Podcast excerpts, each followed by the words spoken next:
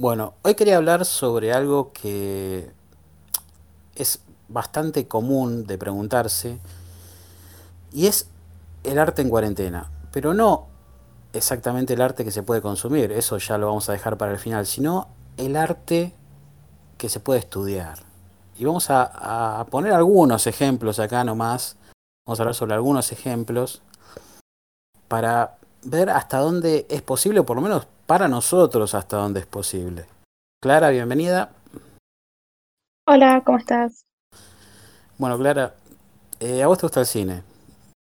Sí. Ya lo, ya lo, lo sabía del año pasado. Sí. Yo te digo una cosa y te pongo una pregunta, ¿no? ¿Se po- Vale. ¿Para vos se, se podría estudiar cine en cuarentena? Yo te voy a dar mi respuesta, pero primero quiero escuchar cómo te lo imaginas vos. Estudiar cine en cuarentena. Eh, bueno, yo estoy haciendo una carrera de cine ahora en cuarentena. Empecé mi, mi primer año en la Universidad de- Nacional de la UNA. Ah, perfecto. Y contame un poco cómo es, cómo es el, el- el método.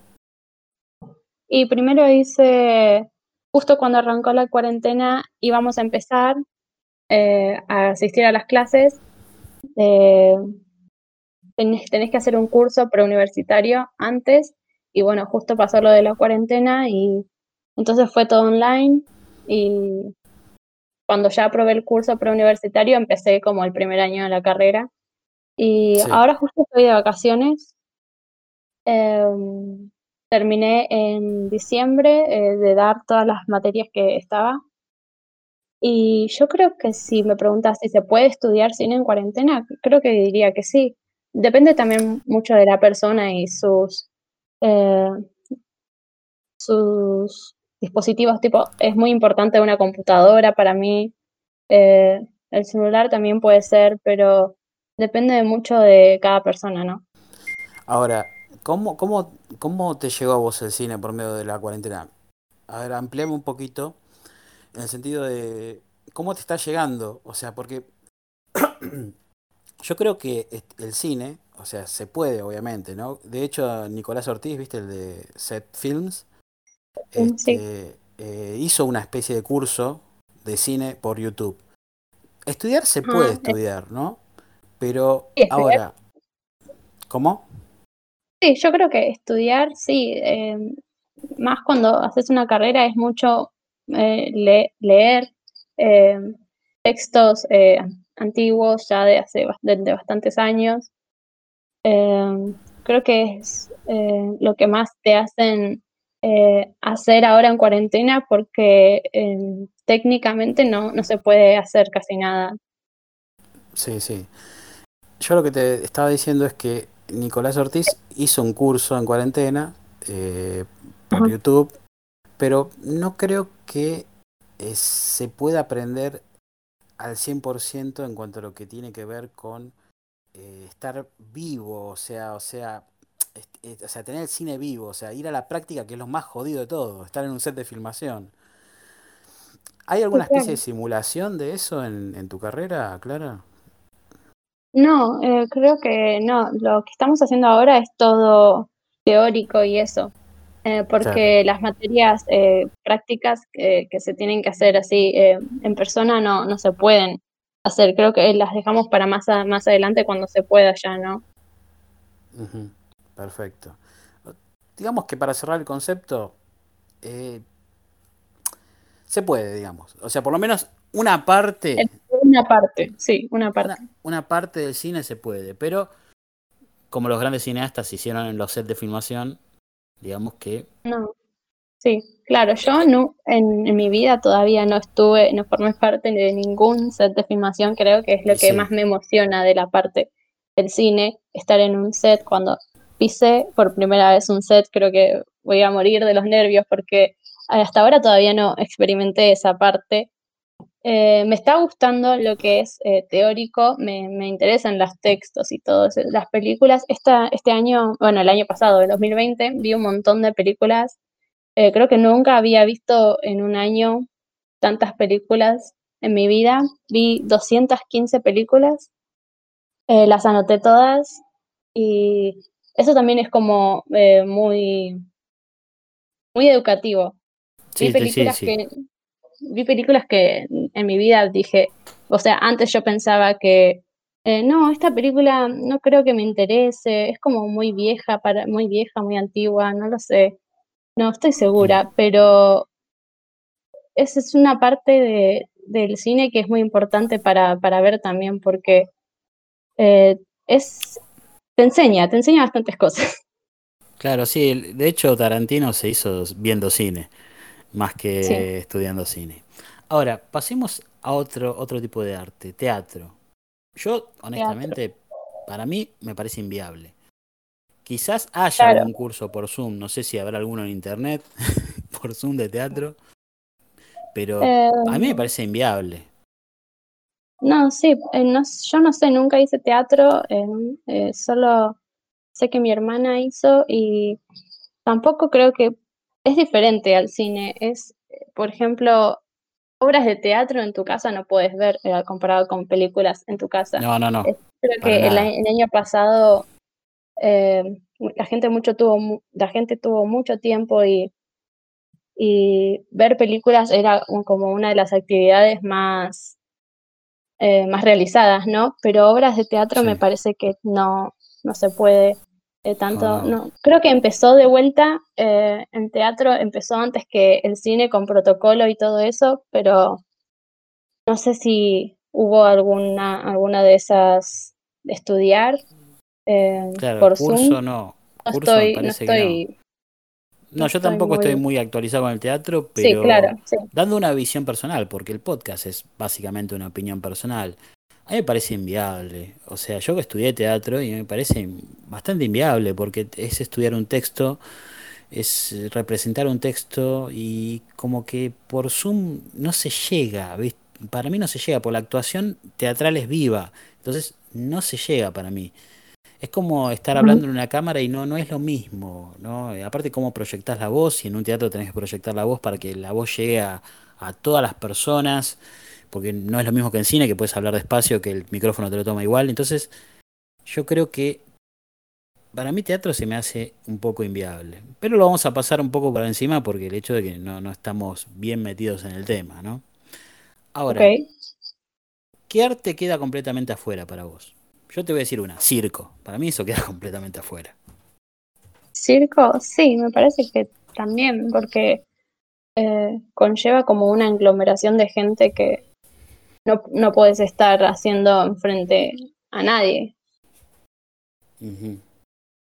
Sí, eh, aparte estudiar tampoco circo es como que, ¿cómo haces? claro, eh, en tu casa, no sé y colgar las, las sogas ahí en tu casa sería medio complicado. Eh, ¿Cuenta como, como arte eh, la comedia? Stand-up, digo. Mm, sí, sí, stand-up. Sí. Porque yo veo, yo sigo a un comediante canadiense que eh, el año pasado tenía preparados como para hacer shows y no tuve que cancelarlos todos y es como que siempre cuenta también en su podcast que es algo que extraña horrores, extraña un montón. Siente que ahora como que se está oxidando porque hace, ya cuando pasas, dejas, dejas pasar el tiempo, eh, como que vas perdiendo esa, eh, ese toque, pero no sé si cuenta como arte, yo supongo que sí, pero sí, sí, sí. Para mí el stand-up es totalmente arte y hay muchos stand-uperos que están parados. Lo que pasa es que, claro, el stand-up depende mucho de un público vivo, porque también en el stand-up hay interacción como en el teatro con la gente. Entonces, claro, por eso, es como el teatro. Hasta podría ser decir que incluso un poco más, que me corrija algún stand-upero que esté escuchando, pero te podría decir que incluso más por el hecho de que el stand-upero muchas veces hace chistes con la gente. ¿Viste? Cosa que en el teatro no es tan común que eso suceda. Entonces, para mí el stand-up también es una. A ver, ¿cuál otra podría quedar afuera? ¿Alguna más? Para agregar alguna más. ¿Alguna más que puede quedar afuera? la verdad que no se me ocurre. No sé. ¿Vos claro, pues son, otra? Son todas vivas esas que las que decimos que son las más comunes. Mm, no se me ocurre, no se me ocurre, honestamente no se me ocurre. Debe haber alguna. debe haber alguna que quede completa. Ahora mismo no se me ocurre. pero a mí tampoco se me ocurre ninguna. Habría que googlear, ¿viste? Pero no se me ocurre. Pero también están las que son ideales para la cuarentena. Bueno. Sí, hay bastantes que son ideales. Sí, dibujo. sí, el, el, arte de pintar y dibujo es ideal, yo creo. Este, el año pasado también empecé a eh, pintar más, que es algo que me gustaba y que hace mucho no hacía. Y con todo esto de la facultad por, por Zoom, que era como un poco estresante, a veces me tomaba el tiempo de desenfocarme en eso y enfocarme en algo que, una actividad que, que me gustaba. Así que eh, me, me tiré mucho para el dibujo, aunque, aunque no seas muy bueno, aunque no seas eh, el mejor en, dibujo o pintando, eh, si, te, si te da, si disfrutas y te, y te hace feliz, yo creo que a mí me ayuda para olvidarme un poco de, no sé, yo estaba muy estresada con lo de la facultad y eso porque nunca por Zoom me parece que es el doble más de, de estresante. Es complicado, es muy complicado. Entonces sí, el dibujo sin lugar a dudas te ayuda a relajarte. Yo hice también dibujo y bueno, Fran es dibujante, podría habernos dado su ah, opinión acá, pero bueno, en este momento de estar trabajando él. Otro eh, que me parece ideal para mí es la escribir, los escritores. Sí, sí literatura es ideal, es ideal. más, más solitario que un escritor no hay. mucho tiempo libre, mucho tiempo en la computadora, creo que eh, hay bastantes escritores que sacaron el eh, libro o sacaron la noticia de que estuvieron escribiendo eh, bastante el año pasado por todo el tiempo libre que hubo. Claro, y te puedes escribir un libro tranquilamente en un año. Sí, sí, sí. Te, puedes escribir un libro tranquilamente. Después, bueno, también está el hecho de hacer videojuegos y los programadores y todo eso. Los que hacen mm. YouTube, que es una especie de ah, forma de arte. YouTube, sí. Sí, sí, Hay bastantes youtubers que bastantes youtubers que despegaron como en esta cuarentena más o menos por por falta de a veces de contenido que había en la tele más o menos eh, YouTube lo lo acaparó más para mí totalmente sí sí sí sí y otra cosa es que también eh, Twitch creció muchísimo, Twitch creció una bestialidad con el tema de la ah, cuarentena. Yo Twitch no estoy muy metida en Twitch, pero, pero sí vi. Sí, sí, sí, sí. Y Twitch, muchas veces hay gente que se está, ya está pasando para Twitch. Por ejemplo, el Demente, que es uno muy conocido. Los que son graciosos sin mucho esfuerzo, ¿no? Eso, eso es lo que tiene él. En realidad, uno pregunta, ¿no? ¿Cómo puede ser que este pibe tenga tanto éxito, porque en realidad tiene algo que no se compra ni se estudia ni nada, es ser gracioso natural. Y eso no, es imposible. O sea, viste que hay gente que tiene algo ya natural.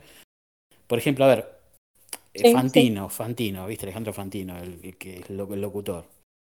Es, es, natural ya. Lo, lo, escuchás y es natural. No lo escucho mucho, pero tampoco lo escucho al demente, pero, pero bueno, sí confío en vos entonces.